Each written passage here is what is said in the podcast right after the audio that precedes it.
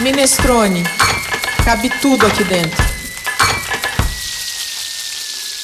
Café, essa bebida estimulante, socializadora, mundialmente reconhecida como sinônimo de encontro entre pessoas que desejam parar um instante e simplesmente ter um dedinho de prosa. Esse é o assunto do podcast Minestrone de hoje. Nós vamos dar continuidade ao podcast Minestrone da semana passada, que falávamos sobre café. Temos aqui com a gente no nosso estúdio o Ensei Neto, que é o nosso convidado especialista em aspectos sensoriais do café e de outros alimentos, e a Luísa Burlet, barista e instrutora lá no Coffee Lab. A Andréa Faltin está aqui comigo, ela também é uma apaixonada por café, como eu, também é cozinheira, como eu, e nós vamos juntas receber para essa roda de conversa o Ensei e a Luísa. Tudo bem, Andréa? Tudo ótimo, Clau. Vamos continuar esse papo que ele estava muito bom para acabar. Eu deixo a primeira pergunta com você. Combinado, vamos lá. Como a gente conversou é, lá no outro programa, falem um pouquinho, expliquem pra gente como que é a classificação dos cafés. Porque tem extra forte, tradicional, superior, não tem uma diferença de classificação que a gente pode ver na gôndola do supermercado? É, essa é uma classificação dada pela BIC, né, um programa de qualidade da BIC, que classifica o café nessas três categorias, né? Eles têm uma, uma, um programa bem sério sério, na verdade, né? Eles acompanham a produção e, e também a prova do café. E aí eles dão uma nota, simplificadamente, né? Eles vão dar uma nota para esses cafés. E aí é uma escala de 0 a 10. Se o café fica abaixo de 4,5, ele já é não, um café não considerado é, próprio para consumo, né? Então, é, ele não recebe o selo do programa. Acima dessa nota, ele já está na categoria que a gente chamaria de tradicional o extra forte também tá aí. Não é o que está escrito na embalagem, é um selo realmente da BIC. Se ele bebe um pouquinho melhor, ele já vai para um selo de superior. E os cafés que bebem um pouco melhor ou que teriam menos defeitos sensoriais, né, é, eles já seriam considerados cafés gourmets. O que, que a análise sensorial tem a ver com gastronomia? Tudo. é, até porque a coisa mais simples que você vê em qualquer é, preparo de comida é a seleção do ingrediente. Então, quando você vai preparar o feijão, né, a dona de casa vai, mesmo que fale, olha, isso aqui veio tudo selecionado, ela dá uma olhadinha básica para ver se ainda sobra algum pedrinha. probleminha. Exatamente. E assim por diante. Porque, na verdade, é, quando você fala em classificação, ou mesmo assim, uma forma de de medir, digamos assim, qualidade, é, todo, todo o processo de avaliação ele é um processo que nós chamamos por penalização. Tá? Essa é a lógica dos processos de ou métodos de avaliação. Você começa com uma nota 100, onde ele estaria perfeito, e daí você vem penalizando. Por isso quanto menos problemas, ele vai ter uma nota mais alta. Tá? E isso vale para os vinhos, isso vale para queijos, a avaliação de azeite de oliva é feita dessa forma também, e como também hoje pode ser feita com café quando se dá uma, uma nota numérica. Né? Então, é, isso é o que dá a classificação do café. Quer dizer, se, os grandes defeitos basicamente são três. Um, que é quando você colhe ele totalmente verde. Então é impossível, tá? Porque ele, é, ele, como é uma fruta que amadurece no pé, o ideal é você colher quando ele estiver maduro senão você vai ter um problema. E os outros dois são quando a semente está literalmente morta. Uma é quando ela está podre, que é o tal do P, né? é uma sigla chamada PVA. Então, P é de podre ou preto, o V é de verde, esse que não está maduro. Então, ele é como você comer um, uma banana verde. E o terceiro é o A de acético, porque ele virou um vinagre. Então, você tem dois problemas de que quando a semente está morta e um que é devido a ele não estar maduro. Se você não tem esses aí, certamente você vai ter uma bebida excelente excelente.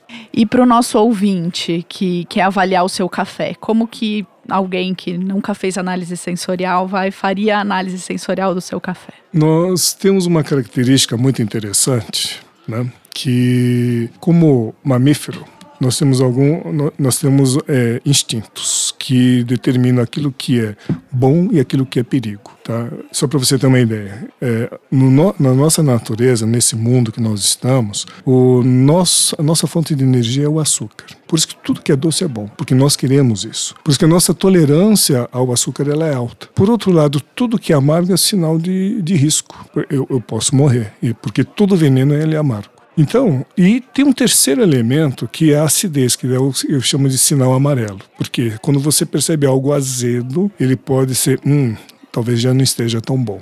Então, é, é isso que instintivamente ah, todas as pessoas fazem. Por isso que o melhor exemplo é criança. Dá um giló e dá um pirulito para ele. Pois é, o giló ele vai cuspir na hora, não tem, não tem acordo. Então, na verdade, é o que eu sempre falo pro pessoal: confie nos seus sentidos. A melhor forma de você saber se realmente está bom é se, olha, se te agradou, está excelente. Porque o que, que vai ser bom? É porque está doce. Se está doce, significa que aquele café é de frutas que foram colhidas maduras, que é o que a gente quer. Se ele tem um azedinho, mas um azedinho civilizado, digamos assim, bem comportado, é porque também essa fruta vem de um lugar legal. Então não tem como errar. Agora, se partir para algo que é amargo ou, nossa, me travou, eu não gostei, é porque realmente ele tem um problema. É, aqui a gente tem muito, muito bom esse, esse, esse lugar do conforto, né? E eu acho que no café tem um lado também que, como a gente vem da memória afetiva, a gente costuma gostar do amargo no café. E essa é uma polêmica, né? Porque a gente cresce tomando muitas vezes café amarguinho, e aí é quase como proibido quando a gente fala que, olha, o amargo com café pode não ser uma coisa tão legal assim. Às vezes é probleminha de produção, às vezes é um problema de torre. Enfim, vem aí com, com, com esse gostinho amargo que instintivamente a gente tende a não gostar, mas culturalmente a gente aprendeu. Como é que eu vou saber se o café é bom? Instintivamente é muito bom. Mas aí a gente tem que tomar um pouquinho, tem que tomar uma atenção. Será que esse o café que eu tô acostumado a tomar todos os dias, que é o café que eu tenho afeto, ele é um café bom sensorialmente, né? Ele ou ele tem uma predominância de um sabor, de um gosto que na verdade me agride. Eu acho que tem uma questão aí, né, no, quando a gente tá falando de café de qualidade de bebida, né? A Luísa colocou muito bem. Só que tem ainda mais um detalhe. Esse costume que nós temos aqui no Brasil de achar que o café ele tem que ser amargo, ele está muito mais associado, mesmo com cafés excelentes, tá? Ele está muito mais associado à concentração, porque o cafezinho ele é uma pancada de concentrado. Tá? Ele só perde em termos de concentração para o expresso, para você ter uma ideia. Ele é um pouquinho menos que a metade do expresso clássico, que tem quase 25% de pó. O, o cafezinho aqui no Brasil ele é feito com 10%. Então, quando você. E aí que vem essa questão do amargo. Lembra que eu comentei com vocês que o, que move, aliás, o que identifica o café é o principal componente dele, que é a cafeína. Por isso que a gente fala que a, o café é uma droga legalizada porque você pode beber, a cafeína é uma droga, tá? Mas uma droga do bem, porque ela te deixa alegre, ela te deixa assim, desperto, te, te anima, né? Está legalizada, não tem problema, pode consumir à vontade. Agora, o, o, o que faz. Exatamente, agora, só que quando você puxa um pouquinho mais a concentração dela, ela é predominante. Tanto que uma das brincadeiras básicas que a gente sempre sugere, olha, coloca um pouquinho de água. Se ficou doce, é porque o café é muito bom. Então, na verdade, ele só estava concentrado. Então, uma parte do que a Luísa comentou, você já pode minimizar. Agora, se vier um outro amargo que efetivamente é muito ruim, que vai para o lado de remédio, foge, que aí é problema. Você falou de características culturais, né? É, eu tinha uma pergunta que eu acho que ela acabou sendo respondida, mas é, eu queria falar sobre características socioambientais e condições fisiológicas que influenciam na análise sensorial do café. É, eu estou falando assim de um, de um estado que você está de repente, né? Ou de um dia que está muito frio, ou de é, isso influencia, isso modifica. Eu venho de uma escola de cafés que a gente chama de cafés especiais, né? É, que é uma outra forma de, de prova de café, um pouquinho diferente dos defeitos que o Ensei trouxe, né? Do PVA e tudo mais. Que é uma prova de café focado nas características positivas, nos atributos positivos do café. Então, é, a gente entende nessa, nessa nessa forma de degustação de café, né, que vem da Specialty Coffee Association, é que a amargura é defeito, que doçura é o mínimo que a gente espera, afinal café é uma fruta, uma fruta super doce. Quem já teve a oportunidade de comer café no pé, né, é super docinho. É, a gente quer acidez como um tempero, um diferencial, uma coisa que eleva o sabor do café. A gente quer corpo, a gente quer sabor residual, uma série de atributos positivos. Quando a gente faz esse tipo de análise, a gente é, claro que muitas coisas influenciam a nossa degustação, né? Então a gente tenta ser o mais neutro possível. Agora, a pessoa no seu dia a dia, é claro que ela vai ser influenciada pelas características do ambiente, né? É, então, sim, eu acho que o sabor é uma construção, né? É, de referências, mas também daquele momento que você tá.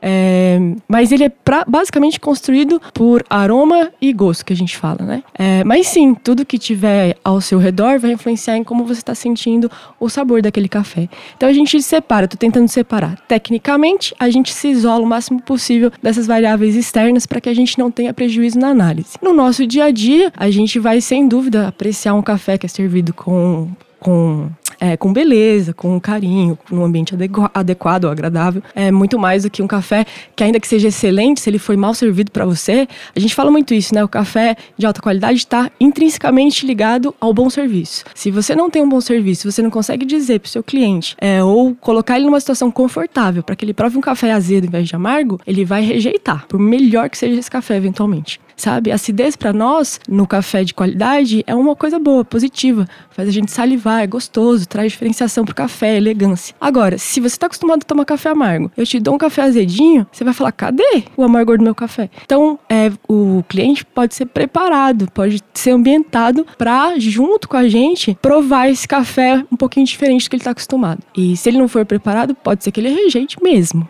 E aí vai continuar do café mais amarguinho, mais tradicional mesmo, forte, o tal do café concentrado.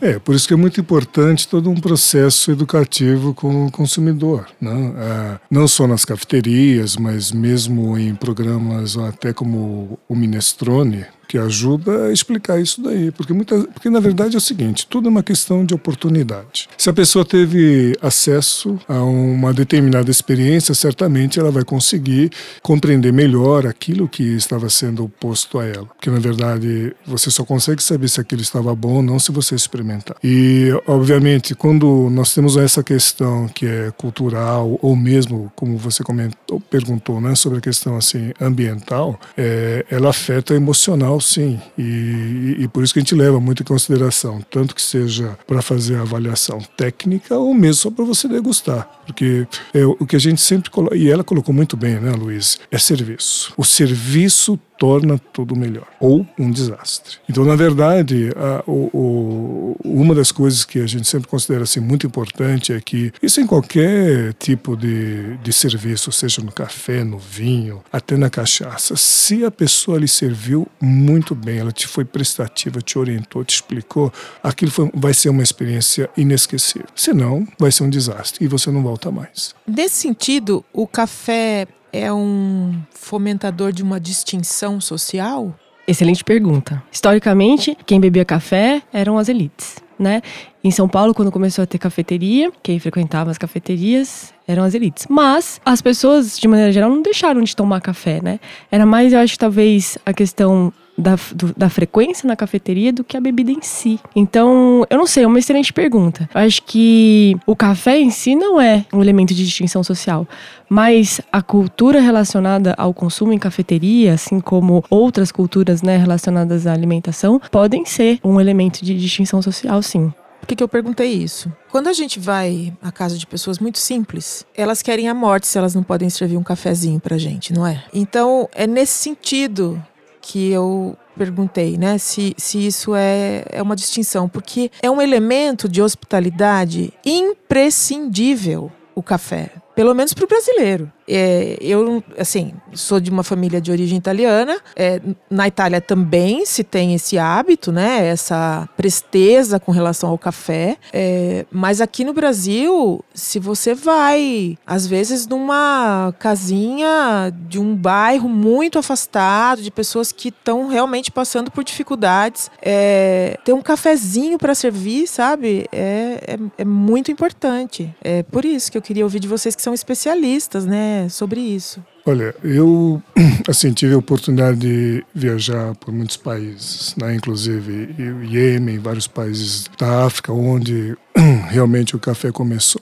Uh, inclusive no Iêmen eu fiz parte da última delegação de estrangeiros antes de a revolução, né? Isso em 2010. O, o que assim para mim é muito claro é, é exatamente isso que você colocou, Cláudia. O café ele é um elemento agregador e é o que e, e talvez ele é um dos poucos é, digamos assim, produtos em que faz com que toda pessoa possa se sentir incluída. Porque eu fui em comunidades extremamente pobres, tanto na América Central quanto na África, mesmo lá no Oriente Médio, no Iêmen. O Iêmen é o país mais pobre da Península Arábica. E, assim, fui em locais assim é, que, assim, a gente, só de ver o, o pessoal a gente chorava de tristeza. Porém, a alegria com que eles faziam, ofereciam o café que eles conseguiam preparar, eu tenho uma sequência de fotos, depois eu posso até te mostrar, que aquilo era fantástico. Então eu falei assim, puxa vida, ele é o único, falei, acho que é o único elemento que eu conheço no mundo que faz com que todo mundo possa se sentir incluído. Eu acho que nesse ponto não existe bebida igual. É, nesse sentido ela é bem democrática. Eu, eu fico na dúvida, quando você perguntou, eu fico pensando sempre nessa questão das categorias de novo, né, de café. É, talvez a distinção venha daí, né, desses preços dos cafés considerados melhores sensorialmente, não sei. Mas sem dúvida, é uma bebida democrática. Todo mundo conhece, todo mundo toma é, e, aprecia, né? Eu acho como muito o que acontece na gastronomia é talvez pegar um ingrediente é, e talvez tentar achar a melhor versão daquele ingrediente possível. Daí entra as categorias, eu acho que entra um pouco essa distinção social, mas o café, né, um, um cafezinho quando você vai na mesa, na, na casa de alguém, você senta com qualquer pessoa, toma, conversa e tem esse momento de comensalidade, que é até um dos temas que a gente vai gravar aqui no podcast, que é essa integração, essa coisa gostosa de estar com alguém beber um café, comer um pedaço de bolo e se sentir integrado, parte daquela, é, daquela mesa e daquela, daquele momento com uma outra pessoa. E o café tem realmente essa força que é muito bonita. Se você me permite, eu queria só fazer uma pequena é, contribuição também. É, o, o que a gente vê hoje, na verdade, é que o, o mercado também do café ele está se modificando, assim como vários outros. Né? É, ele passou por um período onde que tudo tinha que ser caro e diferente e difícil. Né?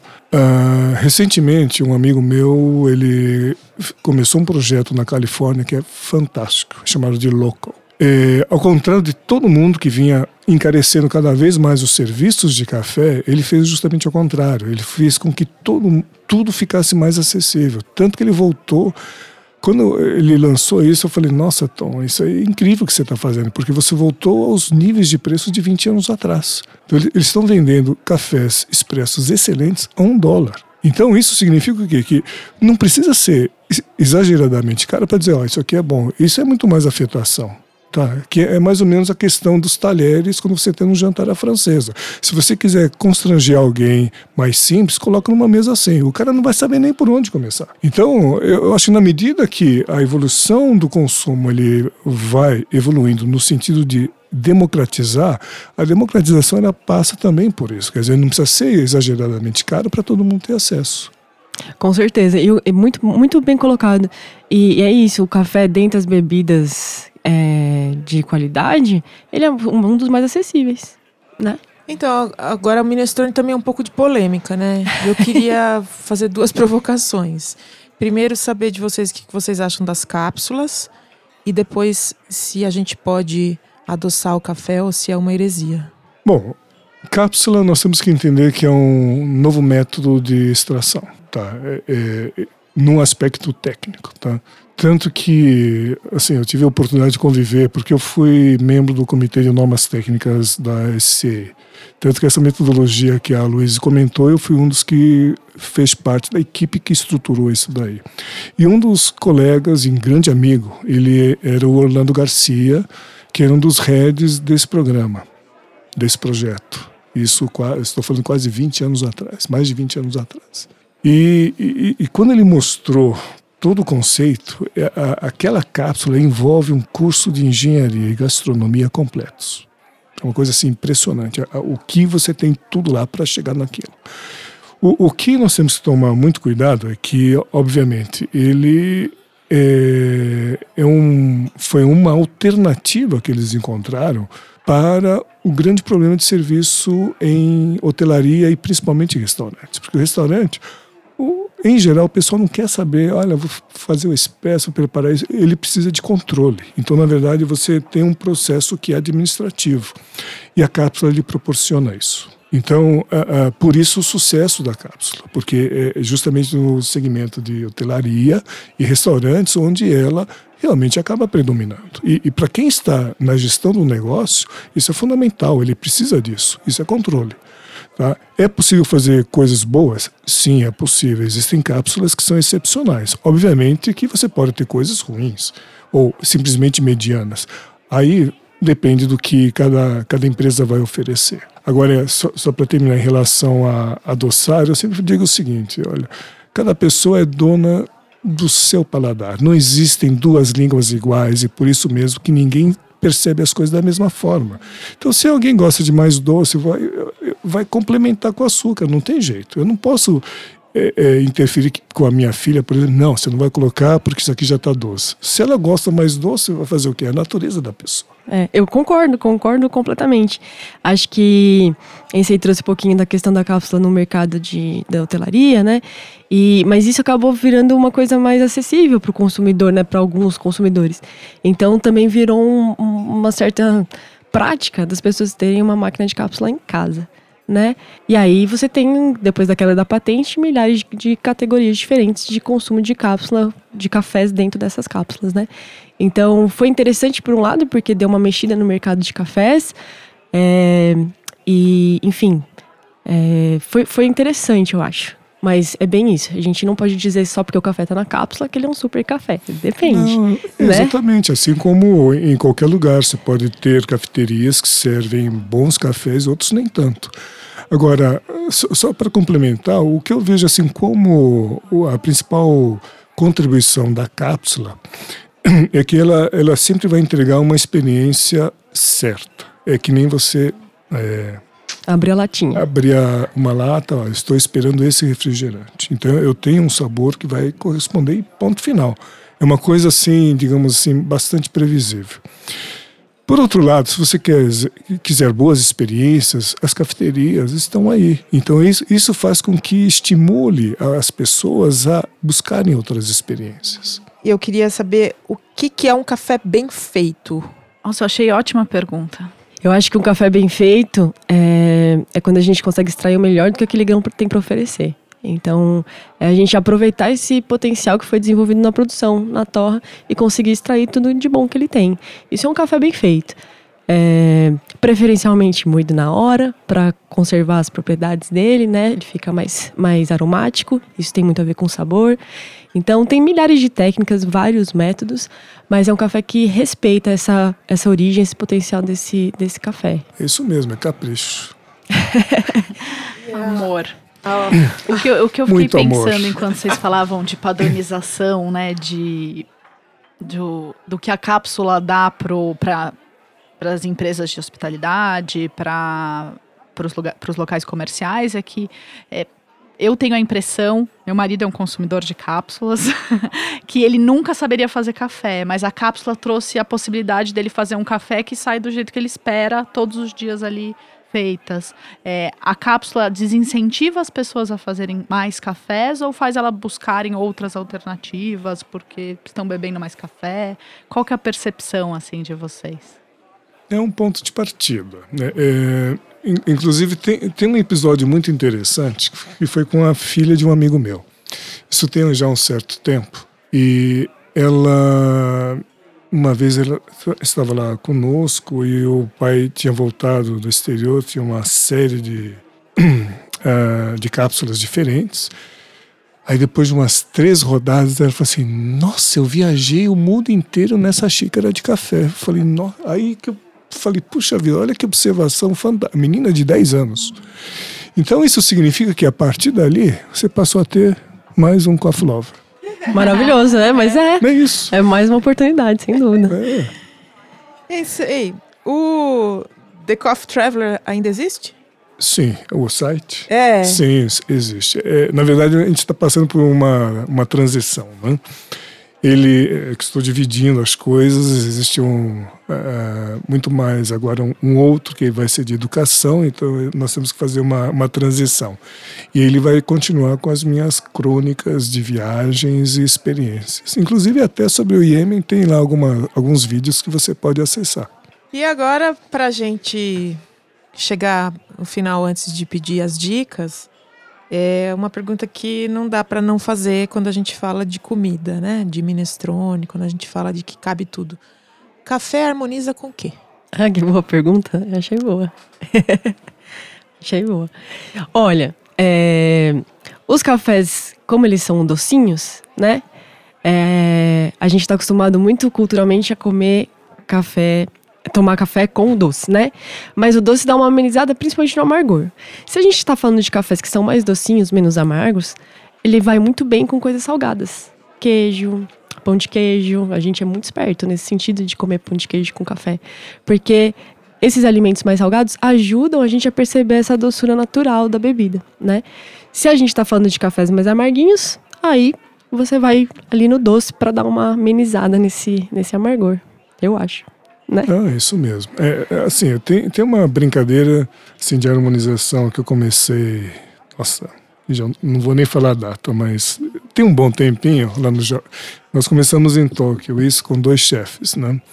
Que era harmonização de café, comida e, e vinho. E funciona muito bem. Então, é, porque na verdade é, é, é muito mais você conseguir entender o, o, que cada um pode oferecer, porque é, é como se fosse uma festa. Cada um leva um prato e no final dá tudo certo. Eu adoro café com pastel de queijo. Aí, ó. Pois é. Queijo. com bolos neutros também vai bem, fubá, milho. Posso fazer outra pergunta polêmica, que talvez seja polêmica? E café gelado? Perfeito. Até com cerveja, por isso que ele vai muito bem. É. Hum, olha. Eu uhum. gosto de café gelado também. Minha família, minha bisavó tomava café com leite gelado. Então eu, eu tá gosto, gosto muito. E, e, tradicionalmente o Japão consome muito café gelado. Né?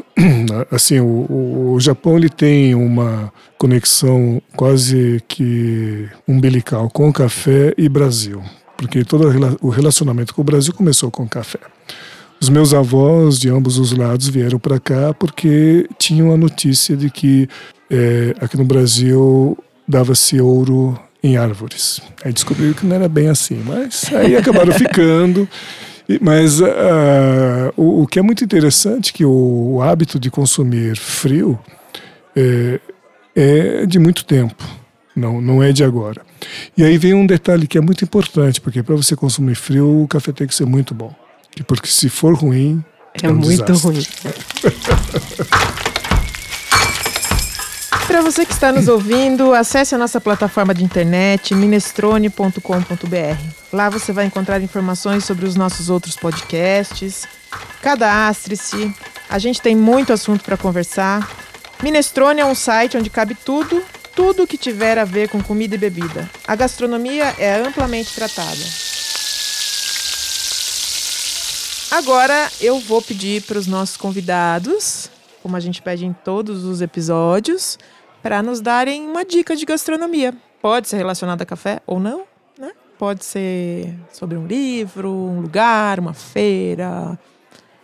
Só que tem que ter gastronomia na história, por favor. Gastronomia, comida, bebida. Bom, eu vim pensando nisso quando eu vim para cá, e aí eu lembrei que no primeiro Minestrone podcast você mencionou que é legal a gente divulgar outros podcasts, né? Então, no Brasil, a gente já tem dois podcasts falando de café. Um chamado Portal Cofia, de uma jornalista chamada Kelly Stein. Ele foi o primeiro e ela tem uma dinâmica muito legal que ela fala de café da porteira para dentro, que ela fala, e café da porteira para fora. Então, é para quem produz e é também para quem consome, né, dos dois lados aí. E ela às vezes faz em português, às vezes ela faz em inglês, ela tenta alcançar todo mundo. E tem um outro podcast que é mais recente um pouquinho, que é o Pura Cafeína, da Gisele Coutinho. Ela também está entrando nesse mundo dos podcasts. Eu acho que vale a pena para quem gosta de podcast e de café conferir. É, eu vim ouvindo no carro para cá pura cafeína. Falei, ai, ah, vou me atualizar nos temas de café antes do podcast para saber fazer perguntas mais inteligentes. Você aí tem uma dica pra gente? Hum. É, eu assim, como dica, eu, eu sugiro que as pessoas podem experimentar alguma cerveja, já que nós estamos entrando no verão, cervejas com, com café. Ah, tem uma em particular que eu gosto muito, que é do pessoal das Cinco Elementos, lá de Fortaleza. Eles fazem uma que é maravilhosa. Eu gostei. Hoje eu vou dar uma receita. Vamos lá. Afogato é uma receita italiana, fácil de fazer, qualquer um consegue. Café e sorvete de creme ou de leite ou de pana. Daí podem ser variações, mas vale uma bola de sorvete, você rega com o café que pode estar tá, a temperatura vai mais ambiente, não precisa estar tá fervendo, tirado na hora e é, uma bela colherada, é um belo deleite para quem gosta de um café docinho. Eu também tenho uma dica. Eu sugiro que as pessoas conheçam a Farofa Magazine, farofamagazine.com.br. É, tem como editora a Bia Amorim. A Bia criou o, a Farofa Magazine com o objetivo de estimular o diálogo em torno do comer e do beber. É, ela tem uma é uma revista, né, uma revista eletrônica, e ela tem uma edição impressa anual. E também é, tem o site, né? Essa revista eletrônica está no site.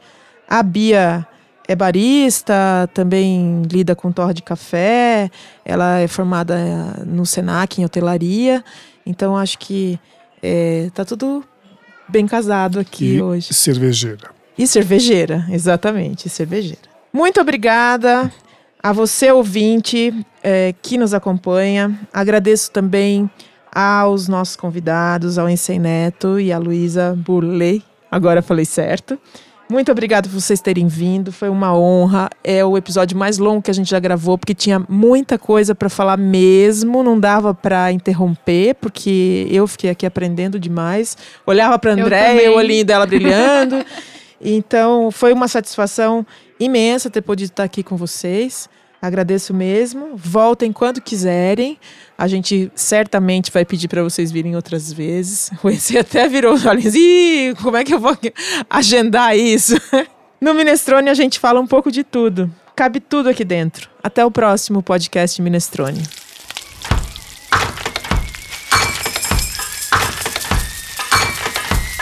Minestrone. Cabe tudo aqui dentro.